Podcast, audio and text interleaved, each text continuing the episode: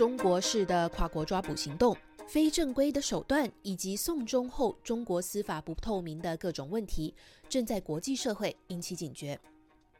总部设在美国的人权组织自由之家在一份报告中归纳了中国跨国打压行动的几个鲜明特征。首先，这个打压运动的广度以及全球规模前所未见，针对的群体除了维吾尔等少数族群外，还包含政治意见人士、人权活动者、记者、前共产党内部人士等。其次，中国采用的跨国打压手段无所不包，除了正规的引渡。更多是威胁、诱骗、监控，甚至绑架等非常规手段。根据中国官方数据，自二零一四年开始实施的反腐败国际追逃追赃天网行动以来，截至二零二一年六月，中国已经从一百二十个国家遣返外逃人员近万人，其中红色通缉的一百名人员中，已有六十名被追回。谈到跨国抓捕，外界通常联想到的是引渡程序。中国的引渡法实施到现在二十多年来，已经与六十个国家缔结双边引渡条约，其中有至少四十个生效。不过，人权组织保护卫士研究二零一八年的案例发现，以正常的司法程序引渡嫌疑犯的方式，在中国追逃海外嫌疑犯中只占百分之一，超过六成都是使用非自愿回国的方式。报告还指出，天网行动除了针对官方宣称的经济犯、贪官，明显还用来打击政治异议人士以及人权人士。保护卫士的研究员陈燕婷告诉本台：“确实，我们可以从中共就是操作引渡的手段更多元，我们可以可以看到，就是一些让我们更担忧的一些现象。例如，中国它可能是越来越滥用国际刑警组织红色通报这样的机制。”来促使其他国家配合引渡他们的目标，又例如，它表面上是引渡，但是中国它可能会在背地里去结合一些非法的手段，来搭配它正规的引渡。保护卫士研究六十二起非自愿回国的案例后，归类了中国追回海外逃犯的三种非常规手段。第一种，恐吓国内亲属是最普遍的做法。以中国最高法院前法官谢卫东为例，他在二零一四年移居加拿大，公开批评中国司法体制。中纪委在二零一八年指控他贪污，甚至在谢卫东拒绝自愿回国后，中国警方拘留他在中国的妹妹及儿子，还骚扰他的前妻以及商业伙伴，最终并未成功。世界维吾尔大会的卡纳提提到，这种状况非常普遍。这样的情况非常普遍，很多在美国和欧洲的海外维族人都有收过类似的中国警察的骚扰电话。国内的亲人质问他：“你不为我们着想，你到底是个什么样的女儿？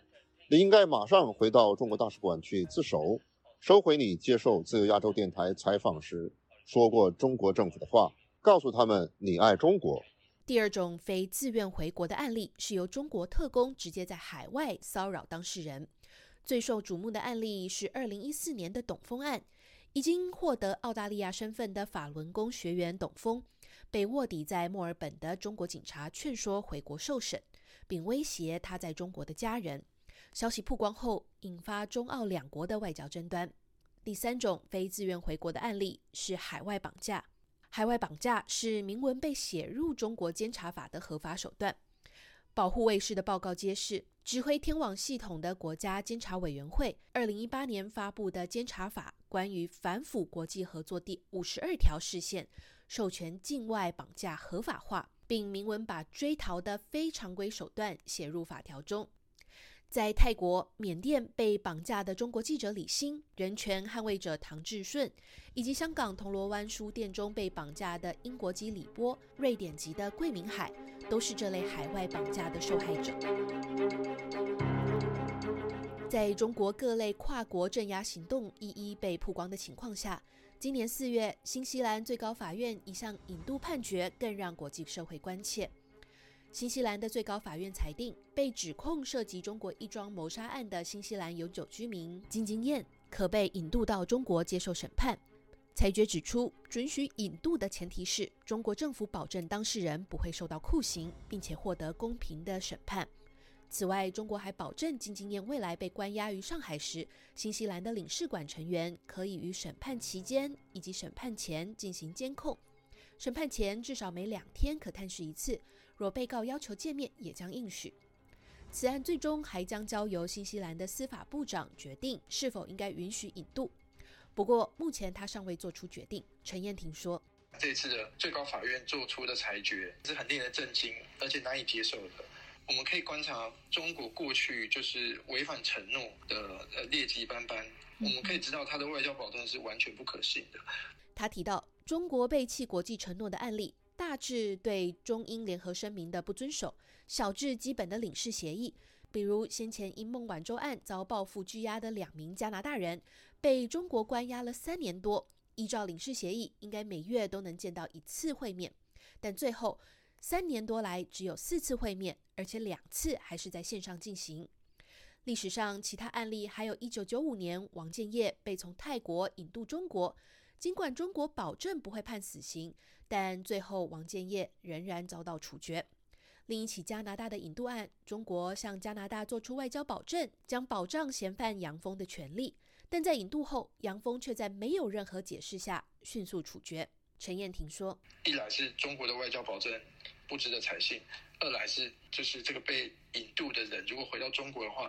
呃，他的人权是没有办法受到保障，他有很高的几率是会被迫害的。”长期追踪此案件的国际人权组织人权观察中国分部主任理查森说得更直白。他说：“会相信中国这种外交保证的国家，要么是一厢情愿，要么是疏忽大意，要么就是在利用这些保证来掩饰自己是施加酷刑的同谋。”他担忧北京肯定会利用新西兰的案例去敦促其他政府答应类似的引渡请求。